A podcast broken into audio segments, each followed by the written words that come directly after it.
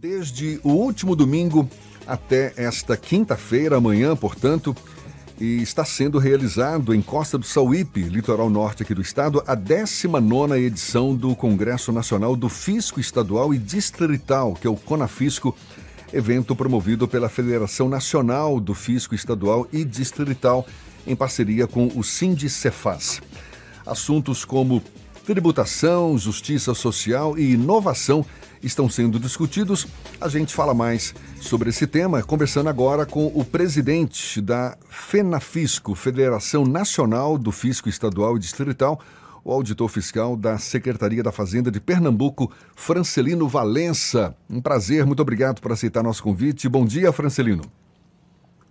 Bom dia, Jefferson Beltrão, bom dia aos ouvintes da rádio. É uma satisfação estar aqui com vocês, participando né, neste momento de um debate com um tema tão caro a todos nós. E vocês estão com uma vasta programação de debates neste evento em Costa do Sauípe. Um deles é o lançamento do estudo Barões da Dívida. Que documento é esse? Que vai ser lançado hoje, inclusive, não é isso, Francelino?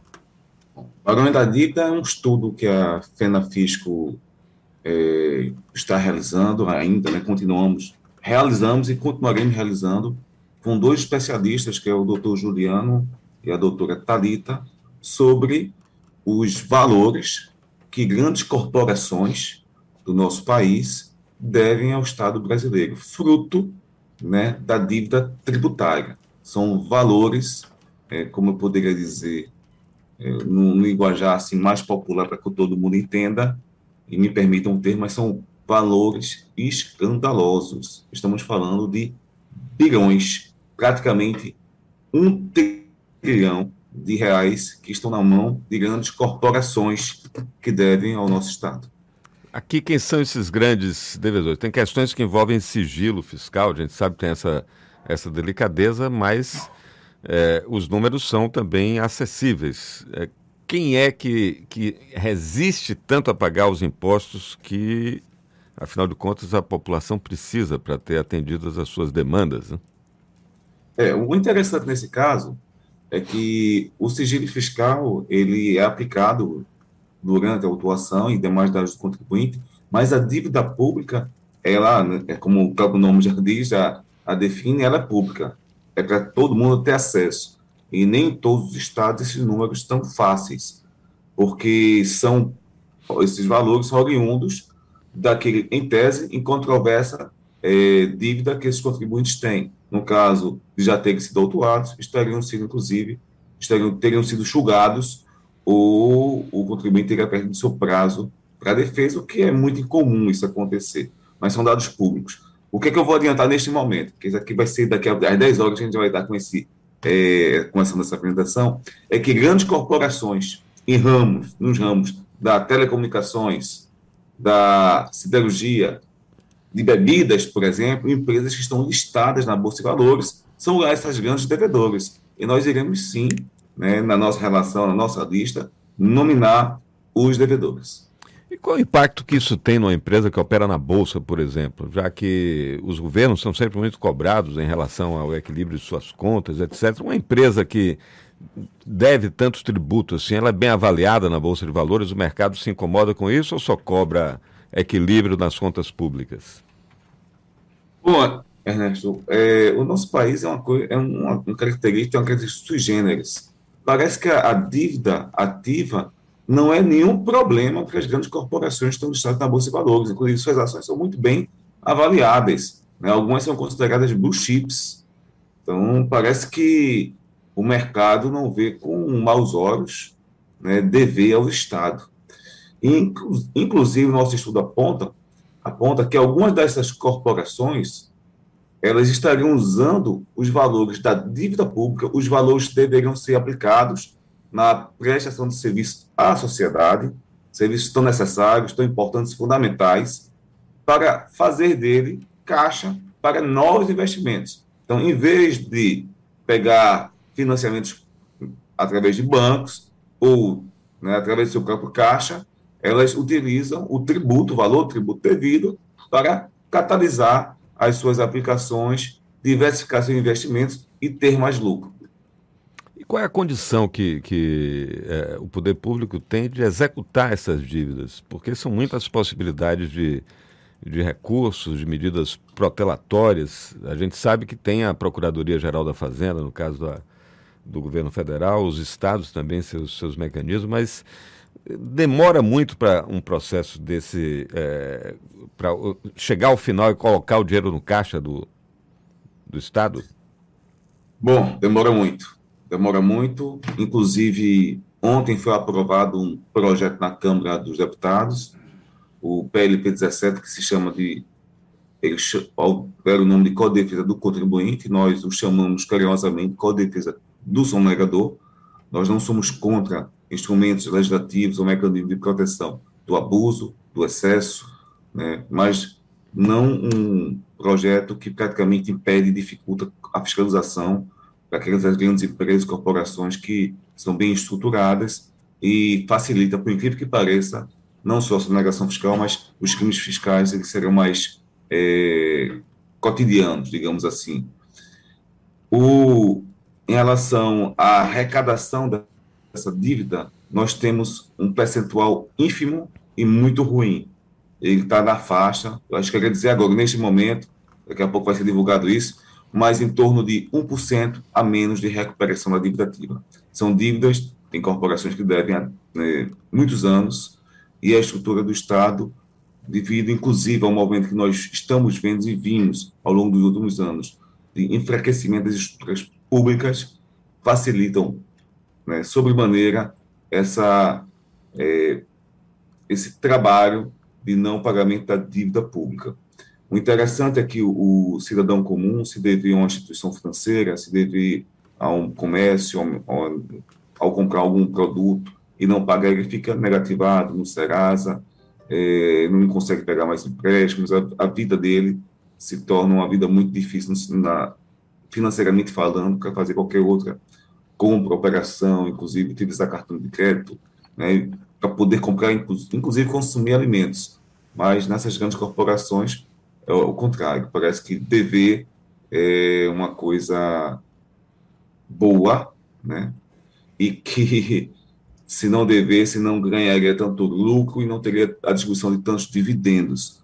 É um, uma questão surreal que não parece que não tem muito é, eco em países desenvolvidos, países capitalistas, grandes países, as maiores economias do mundo. Nós precisamos é, desmistificar essa dívida ativa, mostrar os números, para vocês terem ideia, os ouvintes que estão né, nesse momento tomando conhecimento pela primeira vez, algumas, alguns estados se negaram a fornecer essa lista e os valores dos devedores dos tributos que são valores de toda a população, de toda a sociedade. Francelino, deixa eu te perguntar também, a gente está conversando aqui com o Francelino Valença, que é auditor fiscal da Secretaria da Fazenda de Pernambuco e presidente da FENAFISCO, Federação Nacional do Fisco Estadual e Distrital. A gente conversando a propósito da 19 edição do Congresso Nacional do Fisco Estadual e Distrital, que está sendo realizado em Costa do Sauípe. Acredito que seja um assunto também em discussão entre vocês a tão falada reforma tributária. Não vou falar que eu, que eu ouço isso desde quando eu era criança, porque quando eu era criança certamente eu não me preocupava com isso, mas já perdi a conta de quantos anos que se promete uma reforma tributária e não acontece essa reforma aqui no Brasil. Qual é. Quais as propostas da própria FENAFISCO para uma reforma tributária? Vocês têm foco nesse sentido também, Francelino?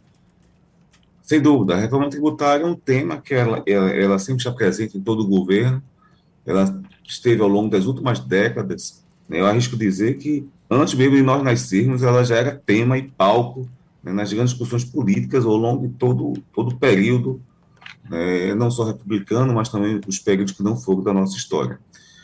A FENAFIS, tendo as propostas de reforma tributária, a FENAFIS fez um estudo, né, há alguns anos, com mais de 40 especialistas, esse estudo nosso é Reforma Tributária Solidária, em que nós desmistificamos, desmistificamos alguns pontos né, que eram, entre aspas, verdades. Como, por exemplo, nós teríamos a maior carga tributária do mundo, né, algo realmente que não corresponde à realidade. Nós temos, por sinal, uma carga tributária é, muito baixa, ínfima, sobre as altas rendas. E altas rendas, que quando nós nos referimos, não quer dizer que ganha dois, três, quatro salários mínimos, não. Estamos falando de rendas, é, pelo menos, no mínimo, no mínimo, superiores a 320 salários mínimos. A, a alíquota de imposto de renda, quando passa do patamar de 40 salários mínimos, ela é decrescível. Então, cidadão comum, por exemplo, vocês entenderem, paga 27,5% de imposto de renda, se tiver uma renda de 4 mil reais, 5 mil reais, por exemplo, um professor, um enfermeiro, né, um médico receber esse valor é tributado em 27,5%.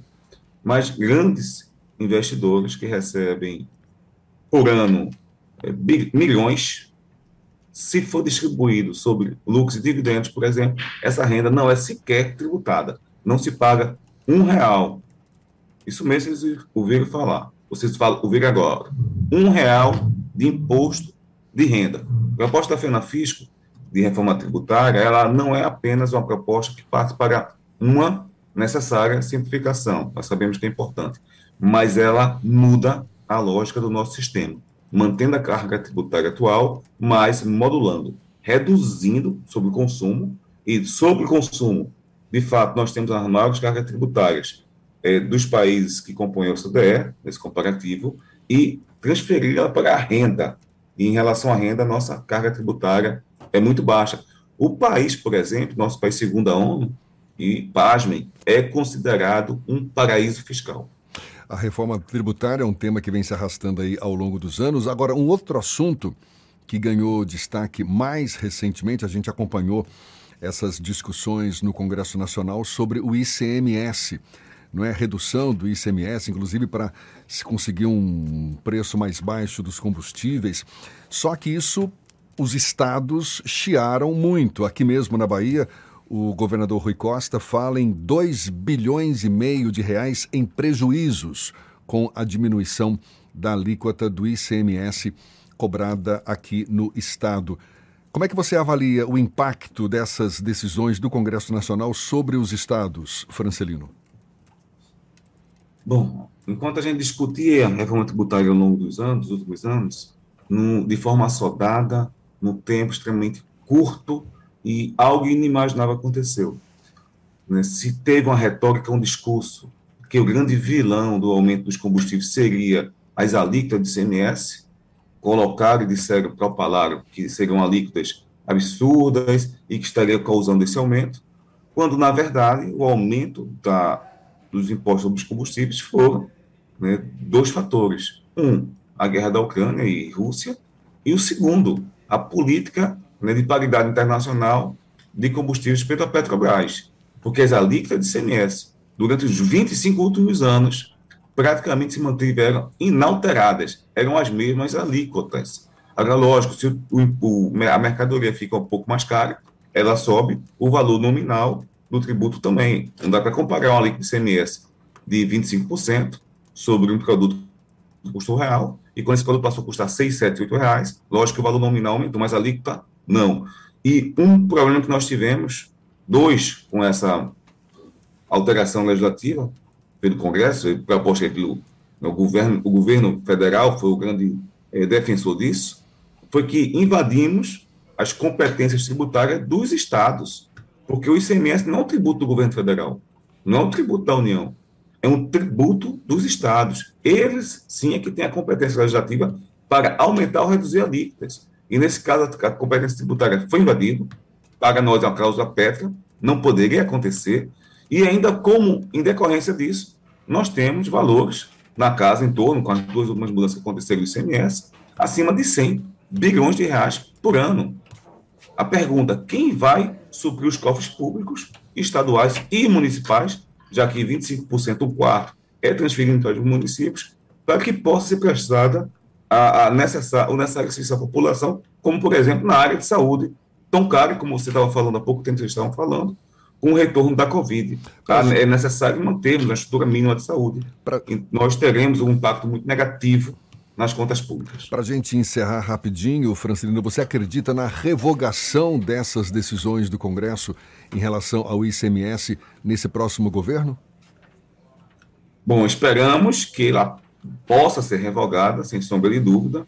O mundo todo, por exemplo, tributa combustíveis poluentes fósseis com alíquotas extremamente pesadas para incentivar, é, desincentivar esse consumo e aumentar e desenvolver novas tecnologias, consumos de, de né, veículos e uma frota mais né, de, como a gente pode dizer, com menos dano ambiental. E o Brasil até nisso vai na contramão. O Brasil reduz a tributação, incentivando que nós tenhamos veículos e continuemos com veículos poluidores. Esperamos que sim, esse, essa questão também está debat sendo debatida no STF, né, que de uma forma ou de outra nós tenhamos né, essa correção, ou caso contrário, pode ser feito aquilo que nós defendemos, pode manter a redução, mas os estados ter, teriam que ter uma participação numa tributação direta, numa tributação sobre a renda, impostos hoje que estariam eh, no governo federal, por meio de contribuições para reduzir o repasse, para que nós possamos corrigir essa, né, essa coação de forma mais justa para toda a população, porque de fato, no final, eh, os serviços dos estados e municípios, eles têm um destinatário, que não é a própria estrutura estatal, mas é o benefício e a manutenção desse tardio estado de bem-estar social para todos nós, toda a nossa sociedade. Maravilha. Francelino Valença, que é presidente da FENAFISCO, Federação Nacional do Fisco Estadual e Distrital, ele, auditor fiscal da Secretaria da Fazenda de Pernambuco. Muito obrigado pela sua disponibilidade. Bom dia e até uma próxima, então. Obrigado, agradeço Ernesto, agradeço também a você, Jefferson, que estava conosco, e até a próxima, a todos os ouvintes. Um abraço, valeu. Agora 15 para as 9 na tarde, FM.